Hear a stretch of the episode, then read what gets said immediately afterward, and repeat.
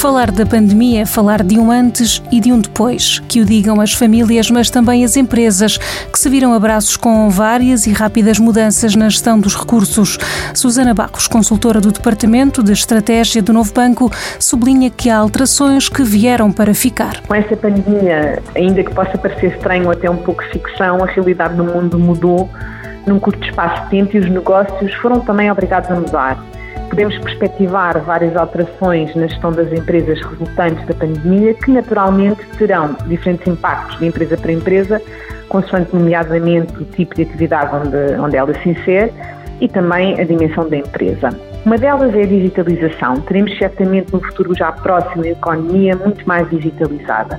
O e-commerce tem-se afirmado com a pandemia e é esperado intensificar relações digitais entre o vendedor e o cliente e um crescimento de novas tendências e experiências de compra online, como por exemplo o shop streaming, onde o comércio eletrónico se funde com as transações e as transmissões ao vivo. Uh, e aliás, esta forma de venda, por exemplo, cresceu muito na China no pico da pandemia nesse país.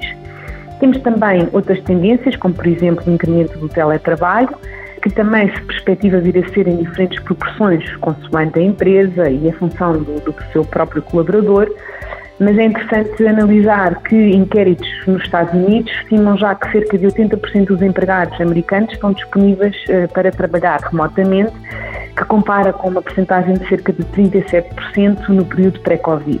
Claro que para acompanhar estas duas tendências, a digitalização do teletrabalho, as empresas terão uma crescente preocupação pelas áreas de telecomunicações e de cibersegurança. E estas tendências é expectável que se mantenham nas empresas eh, portuguesas, no mercado nacional? Sim, as empresas portuguesas responderam muito rapidamente à pandemia e, por exemplo, ao nível do teletrabalho, quando inquiridas, eh, agora apenas no mês passado de junho, 17% das empresas indicaram que pretendem manter o teletrabalho no futuro e nas grandes empresas essa percentagem aumenta para 34%. Portanto, acreditamos que esta é uma tendência que se irá verificar no futuro. Também um quarto das empresas portuguesas inquiridas indica que pretende reforçar o investimento em tecnologias de informação, percentagem que ainda cresce também para as empresas de maior dimensão e, portanto, a Covid provocou profundas disrupções económicas, sociais, eh, que exigiram adaptações estratégicas às empresas.